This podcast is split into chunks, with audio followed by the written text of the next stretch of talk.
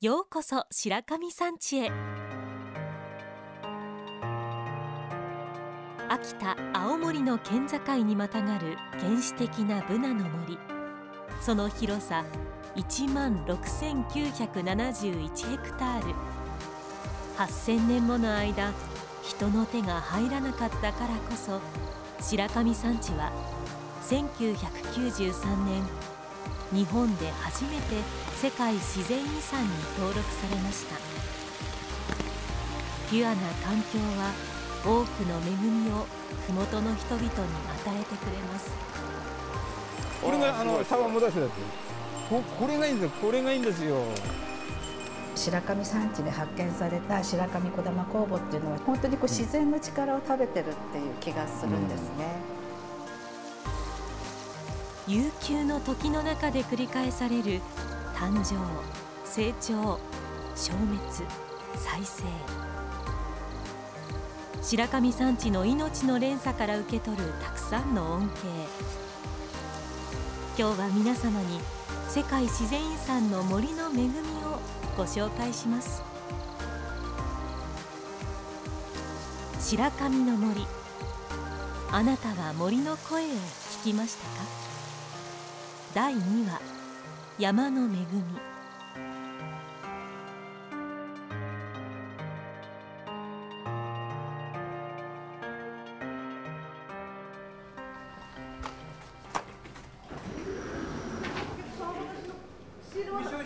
へえいろいろあるな。ほらともくん山ぶどうだって。へえ粒の小さい巨峰って感じだねジャムとかにいいか僕は南坂智明。妻と一緒に移住先を探す旅の途中だ。かのか。だって白いキノコだ。亜美なんか作ってよ。なんだろう。味噌汁。お鍋？山好きな僕らは白神に惹かれた。今日2度目の藤里だ。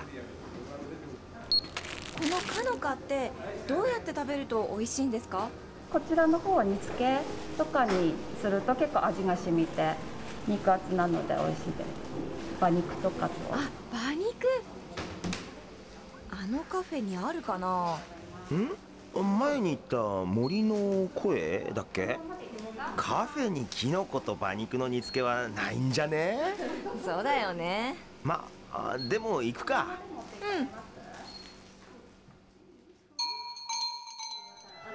いらっしゃい。マスターお久しぶりです。おお南坂さんでしたっけ？こんにちは。旦那さんまた来てくれたんだ。カフェ森の声では2度目のご来店の方にコーヒーサービスですよ。白神の水の？そうそう。南坂さん。竹森さん。お久しぶりです。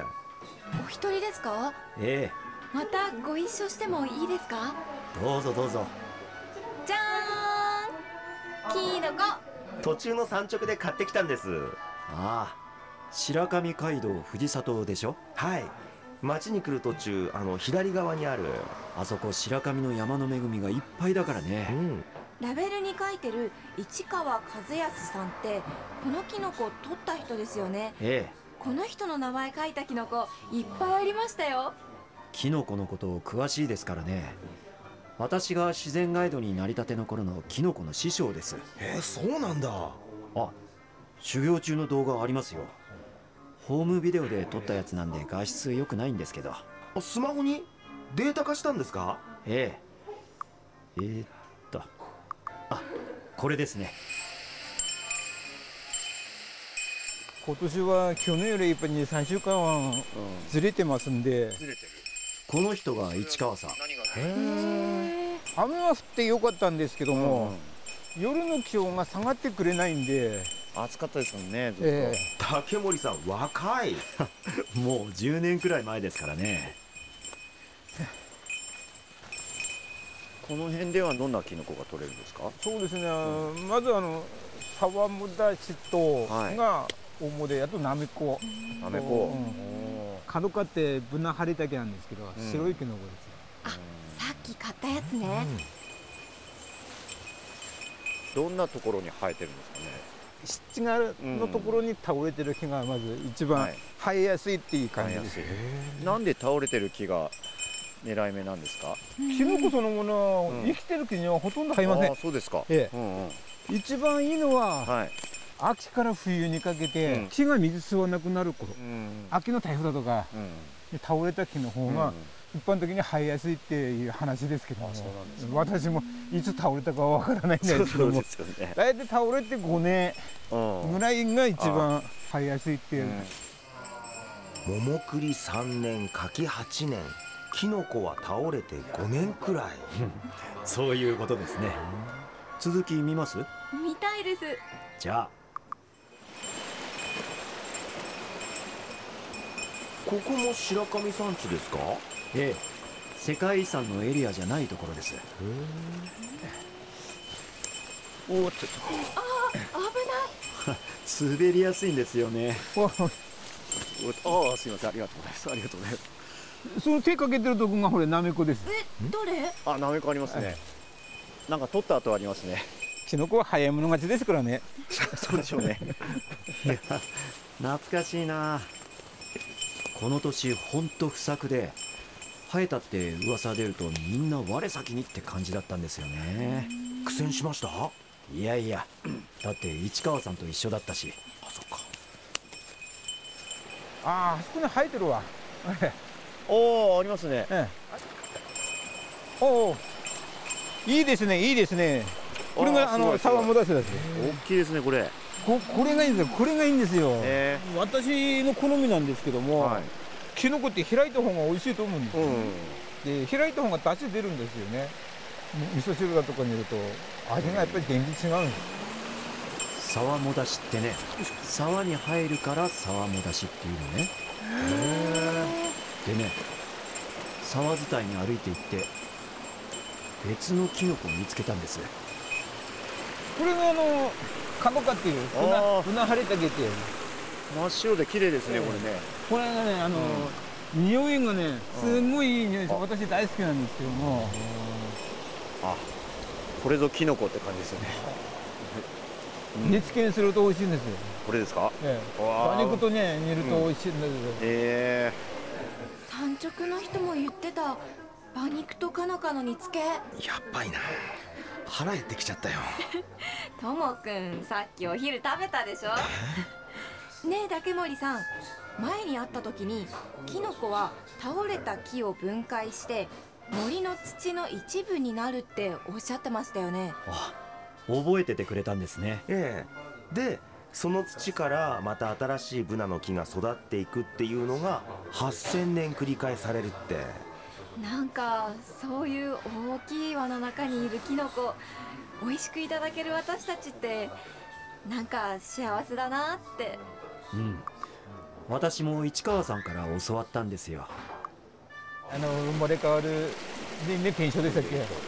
死もそうですし草もそうなんですけど必ず残す何かのために次のためにこう死んでくれてるって自然のものに無駄はないと思いますよ。私は。えなるほどね。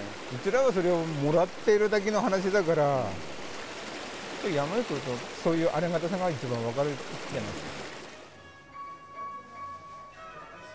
然に無駄はない。そうだね。コーヒーお待たせしました。あリピーター記念の？はい店のおごりです。やっぱりうまいっすね。白神の水で入れたの。市川さんも私もこうやって白神で採れたもので商売させてもらってるんだけど藤里って豊かで誇れるもの多いって思いますよ。そうですね。おだけさん。白神山水の館の話した？ああそうですね。前に岩が多い山だと降水になるけど白神は腐葉土が厚いから軟水になるって話したじゃないですか。はい。その辺のことさっきの白神山水を作っている工場の人に聞いたことがあるんですえー、っとどれだったかな？ああこの人。藤里開発公社の白神山水の館で工場長してる長谷川幸喜さんって方です。WHO の算出方法あるんですけれども0から60までの範囲のものを軟水と呼びましてそれ以上のものを硬水と言ってるんですよ。まあ、弊社の製品は、えー、高度19ということで。19? まあその規定の中に当てはめますと超軟水と呼んでもいい部類だと思っています。超軟水？そうらしいですね。生協のホームページにいろんなミネラルウォーターのコードが載ってたんですけど、はい、富士山の水で高度29南アルプス30六甲32とかなんで白神の高度19は本当超軟水ですね。すごい売りですね。そうなんです。白神山水の館の長谷川さんにどんなお客さんがこの水求めてるか聞いてみたんです。素材を生かす水だねとよく言われてます。そうなんだ。酒造メーカーだったりあとはコーヒー専門店だったり料理屋さんだったり要するにそれぞれの素材を生かすためにこの白神の水というのがすごく扱いやすい。例えば酒造メーカーですとお酒ですよね。麹菌っていうんですか酵母菌っていうんですか。それを邪魔しない優しさがあるとかコーヒーにしてみれば豆ですよね。豆、え、本来が持っているその良さをさらに引き出してくれるのが白神の水だというふうにおっしゃっていただきます。まあ自然の中を流れる水だから手を加えないと商品にできないんですよね。あ加熱処理とか。うん。殺菌は殺菌なんですが加熱じゃないそうですよ。除菌するにあたっては工程としては2種類ありまして、加熱殺菌するか非加熱でろ過するかということになるんですが、弊社の場合は非加熱でろ過しております。その理由というのは結局加熱することによって成分が、えー、形が変わること破壊されやすいと。かなるほどね。で非加熱でろ過しますとそのままの形で製品化されます。こうやってあるがままの白神の水をお客さんに届けているんだそうです。水への愛を感じますね。白神山水は水割りにも合うんです。でしょうねあ竹森さんは焼酎？ウイスキー？私はバーボン島です。飲みに行った店に白神山水が置いてればご指名ですよ。あああとね白神で発見された酵母菌っていうのもあるんですよ。酵母菌？秋田のパン屋さんだと白神小玉酵母使用って書いてるパン売られてるんですよ。お二人どちらでしたっけ？千葉です。見たことってないです97年だったかな。児玉健吉さんっていう日本では酵母菌の研究の第一人者だった人で世界遺産エリアの腐葉土の中から見つけたんです。でこの酵母を食品に使えないかって秋田県の総合食品研究所と一緒に研究を進めたそうです。研究ってあうまいパンの作り方とか？最初はパンに適してるのかとか酒造りに適してるのかとかどういうタイプの酵母か調べたみたいです。児玉さんとずっと研究してきた研究所の高橋慶太郎さんって方の話も動画で撮ってますよ。竹森さんのスマホって白神ライブラリーですね。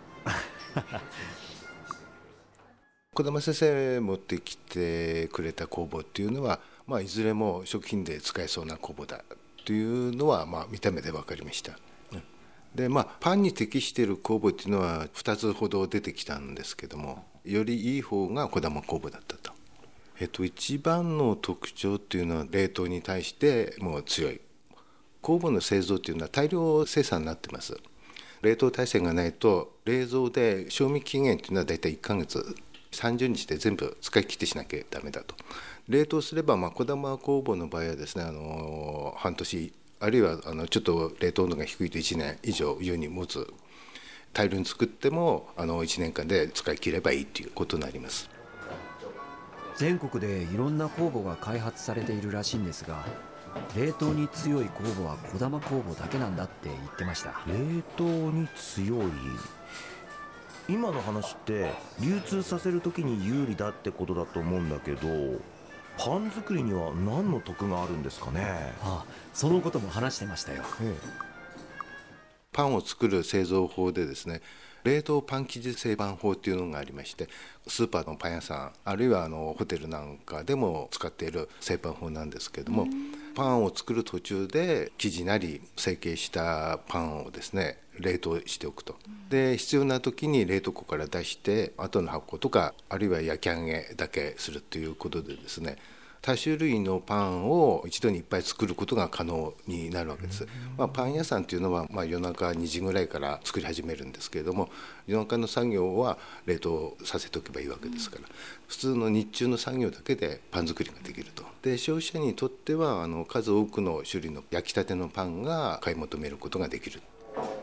冷凍している時小玉酵母は眠るんで余計な発酵をしないんですってで冷凍に強くない酵母でこれをやると冷凍中に酵母が死んじゃっていいパンができないんだそうです。パン屋さんを楽にしてくれてるんですね、味とかはどうなんですか？普通のパンに比べるとしっとりしてて小麦の香りが強く出てる感じがします。あとほんのり甘いですね。なんか聞いてるとスーパー酵母ですよね。でもブナの森って他にもあるから白神以外にもこういう酵母っているんじゃないかな。ほぼいないだろうって高橋さん言ってました。微生物ってどれも大食いなんだそうです。でも白神山地のブナ林は世界最大だから大量の落ち葉や朽ちかけた木が多いので餌に困らない住みやすい場所なんだそうです。で8000年も人がほぼ入っていないので生態系が壊されてないですよね。他の場所だとこうはいかないから小玉工房は白神特有だろうって。そっか。あの小玉工房の小玉ってもしかして発見した小玉さんから取ったんですか？あそうですそうです。よく山で「ヤッホー」って帰ってくる小玉と勘違いされますけど。てっきり僕そう思って話聞いちゃってました。あねえねえともくんあれ？どれ？あの柱のとこのメニュー白神小玉工房のパンがある。あ本当だ。頼んじゃう？え竹森さんは？あ私は大丈夫です。あ。すいません。マスター。はい。小玉酵母のパン2つお願いします。トーストですがいいですか？お願いします。ここのパンエスポワールってお菓子屋さんが作ってるパンなんです。店主の菊池聖さんって方がパン作ってるとこ撮らせてもらいましたよ菊池さんこれが白神小玉工房。はい。粒がはっきりしてるんですねそうですね。はい、ん。小玉酵母が一番働きやすいのが35度なんだそうです、はい。なんで35度ぐらいのぬるま湯でゆっくりと溶かしてあげて、はいそして粉に混ぜるっていう形ですね。ちょっと粘り気が。あるんですねそうですね。ちょっとやっぱり発酵している匂いっていうか、はい。うん。しますよね、そうですね。えちょっとなんていうか酸味がかったちょっと酒蔵を訪れた時のような香りがしますね。えこれも特徴なのかなって、うん。この香りも。これがミキサーですね、はい。粉の中に砂糖と塩を入れました、はい。で、えー、と小玉酵母のほかにこれからバターとぬるま湯。これを入れてあとこね上げるって感じです、はいうん。はい。すごくやっぱ力強い酵母だなってぱり生きてるんだなっていうような気がします。あーこの段階でも美味しそう。ああもちもち感がすごいっすね。この後発酵させてパンの形作りなんですが私もやらせてもらったんですよ。伸ばしますね。ははい。い、はい。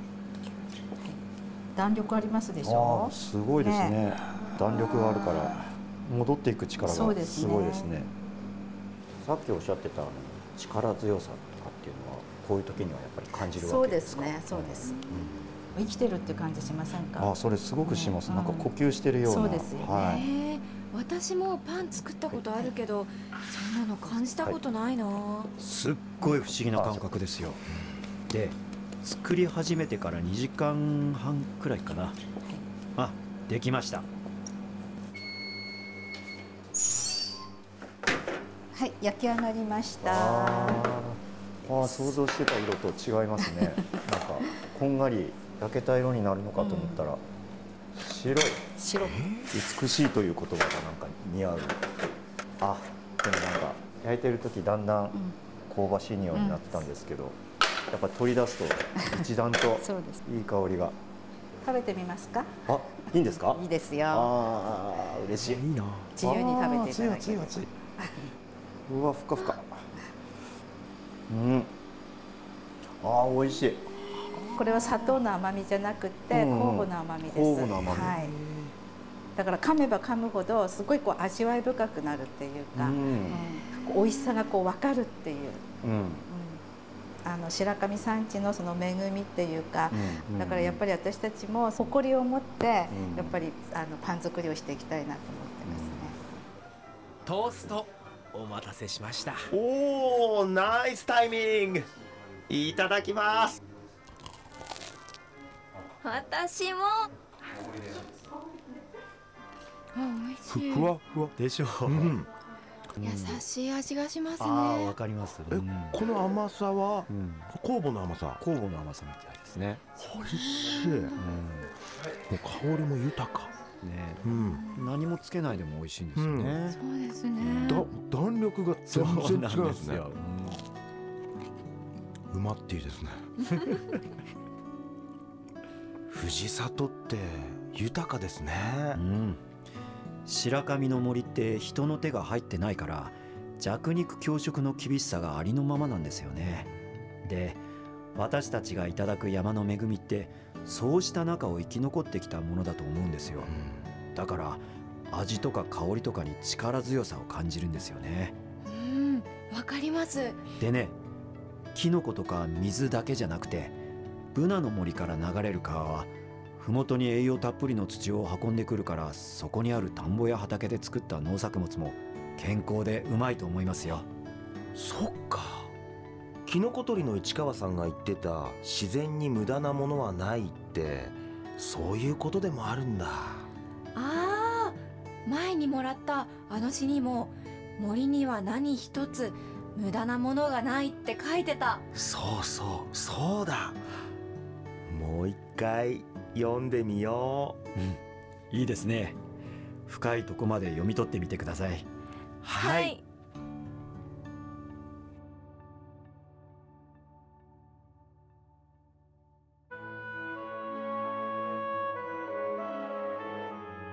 人生は森の中の一日。長田博何もないところに木を一本。私は植えた。それが世界の始まりだった。次の日君がやってきてそばにもう一本の木を植えた。木が二本。木は林になった。3日目私たちはさらにもう一本の木を植えた。木が3本。林は森になった。森の木が大きくなると大きくなったのは沈黙だった。沈黙は森を満たす空気の言葉だ。森の中では全てが言葉だ。言葉でないものはなかった。冷気も湿気もキノコも泥も落ち葉もアリも全部森の言葉だ。五十からもアトリもツッツツートゥイーチュッチュビチリチリチー。羽の音鳥の影も。森の木は石苔を集め降りしきる雨を集め夜の濃い闇を集めて森全体を蜜のようなきれいな沈黙でいっぱいにする。東の空がわずかに明けると大気が静かに透き通ってくる。朝の光が遠くまで広がってゆく。木々の影がしっかりとしてくる。草の影の虫花の匂い。蜂のブンブン石の上のトカゲ。森には何一つ余分なものがない。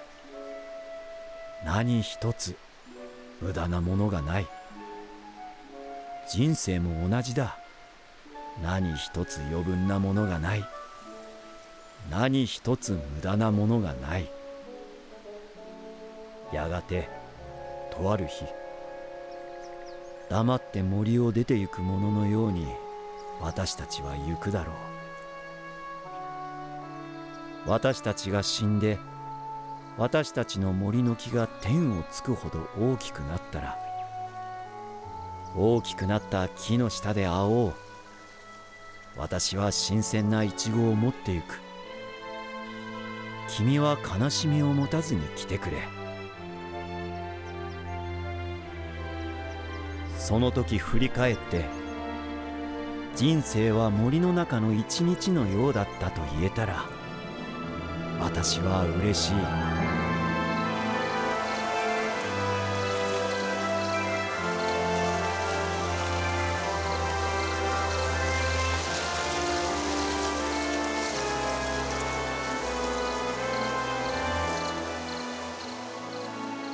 白神の森。作中朗読。人生は森の中の一日。長田博詩二つ。クレヨンハウス館より。キャスト。自然ガイド。竹森昇役。劇団わらび座。恵比寿本美ロ山月夫婦。南坂智明役。マティログ。亜美役。モデル事務所ステラ。佐々木亜美カフェマスター役伊関裕樹。ナレーション酒井真也。企画制作藤里町。ABS 秋田放送。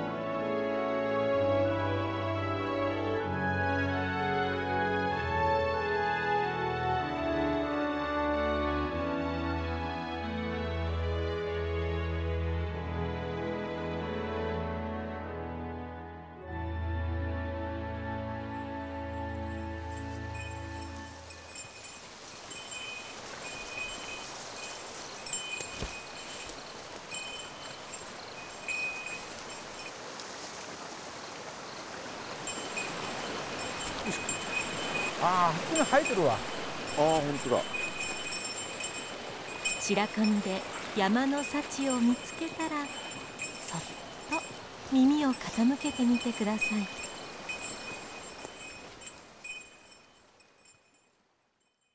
森の声は聞こえましたか？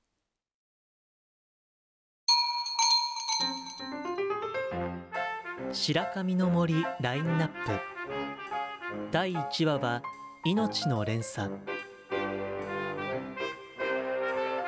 田舎への移住を望む若い夫婦は山のプロフェッショナルと出会う。竹森と言います。白神のガイドをやってます。南坂智明と申します。で妻です。亜美と申します。竹森のスマホに記録された白神山地の魅力そこのブナってやっぱり主みたいな感じなんですか？主？動画であったかな？あこんなのとか。うわーすごい。なんか宿ってるみたい。スマホから流れる癒しの音。水がきれいだから流れる音も他の川に比べてきれいな気がするんですようん。癒される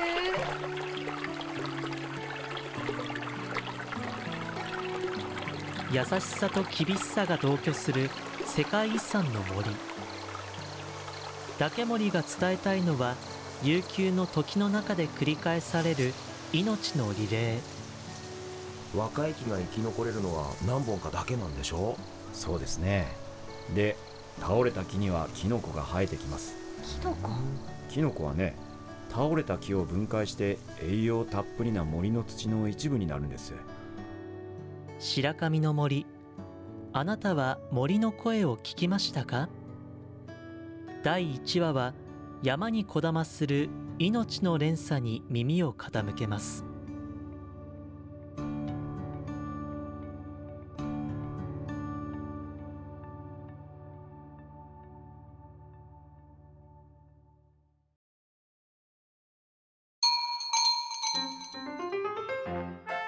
白神の森ラインナップ。第3話は山と生きる。自然ガイド竹森昇が手掛ける町のアーカイブ動画。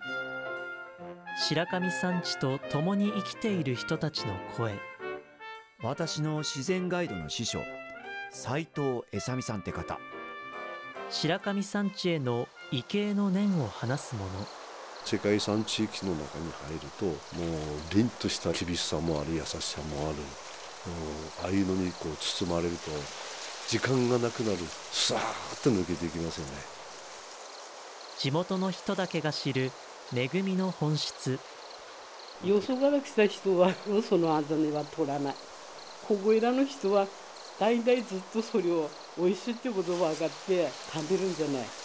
香りもあるし味もある里の人たちが雄大な自然から教わったこと。環境に合わせた生き方の最大の見本であり教本ですよね。白神山地は。自然に生かされてる感じ生かされて自分を楽しんで生きてるような生活ができてるので。世界遺産の森は人々に声をかける。竹森が伝えたいのは森の声。森の声聞いたんだ。ええ。竹森さんも？はい。私にも聞こえてきました。白神の森。あなたは森の声を聞きましたか？